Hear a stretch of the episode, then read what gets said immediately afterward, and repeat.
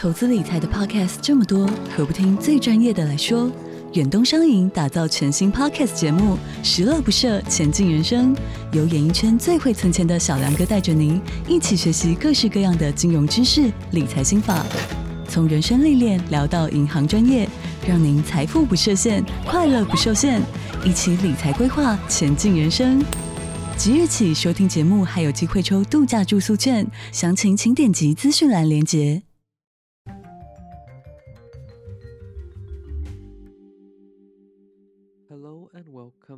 To the world in five minutes。Hello，大家好，欢迎回到世界忙什么？我是主持人 Morris。那呃，我们过去的这几周呢，我们报道的新闻长度都略长一些了。那主要是因为谈论到的这些主题，刚好需要比较多的这个呃背景介绍啊，以及它的故事内容，因此，所以我们才会比较有这个长一点的这些集数。那我们今天呢，想说要跟大家分享一个蛮有趣的新闻。那这个新闻呢，其实是关于密室逃脱。那不知道大家在过去的这些年来啊，有没有去玩过这种密室逃脱？那其实我相信，在台湾其实也有非常多的这种密室逃脱工作室，有些隐藏在住宅里面，有些甚至可以租下办公大楼的一二楼，甚至是嗯更大的范围等等的。其实，在这个我觉得台湾这几年的这个市场当中，不管是桌游店，又或者是像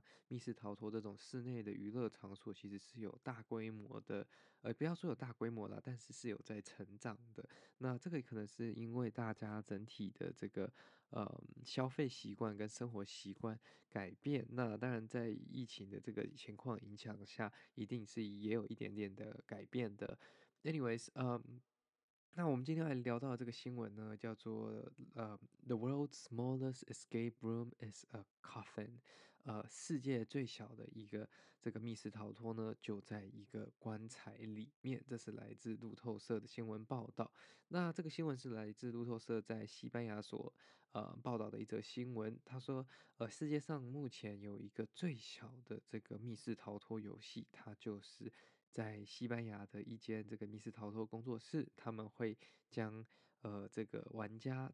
关在这个木质的这个棺材里面。那玩家会有呃六十分钟的这个时间去逃出他们的这个棺材。那大家应该都有想过，很多人其实应该做梦啊，或者是说。呃，就做噩梦的时候，可能会有梦到这种被活埋呀、又或者是说被关在棺材里面的这种经验。那这种其实就是像是一种呃，不管是不好不好的梦，又或者是不好的这种感受。那很多人也会很害怕，是因为有些人有这个叫做 claustrophobia，算是这个。呃，对空间的一种这个畏惧嘛，就是不能待在这个呃这个非常小的空间里面过久，因为他们会对于这个空间呃过小而导致他们会有这个幽闭恐惧症啦。啊，那基本上呢，这个工作室会把它做成这样，其实是蛮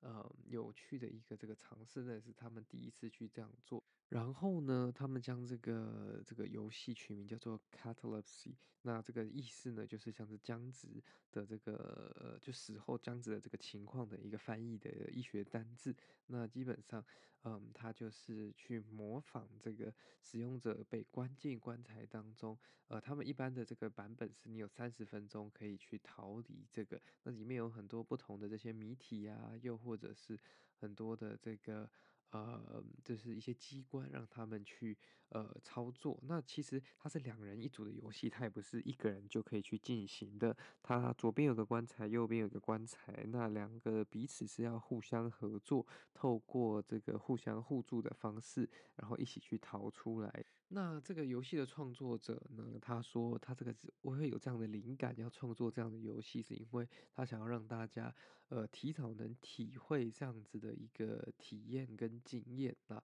就是你自己的类似你自己的这个这个 funeral 的这样一个 experience 这样子。那有许多人就说，呃，这个他们去玩了这个密室逃脱之后，就算他们是非常有经验的这些密室逃脱玩家，他们玩到这个呃 Pacific 的这个 experience，就是这个逃出呃棺材的这个经验呢，还是会觉得更加的恐怖跟畏惧。那他们说这个是一个非常令他们的这个呃脑袋会。比较缓慢的运作，因为他们可能会受比较大的压力，不管是空间上，又或者是呃心理上啦。那其实呢，这个也蛮有趣的。另一点就是说，这个创作者也把这个克制化加入在这个游戏当中，就是你在定这个游戏的体验的时候呢，你可以选择说你是想要有这个虚拟的火焰体验啊，又或者是说要这个烟雾。迷散的这种感觉，这都是可以去克制化，甚至是你想要有什么样的体验，可以跟这个创作者去做讨论，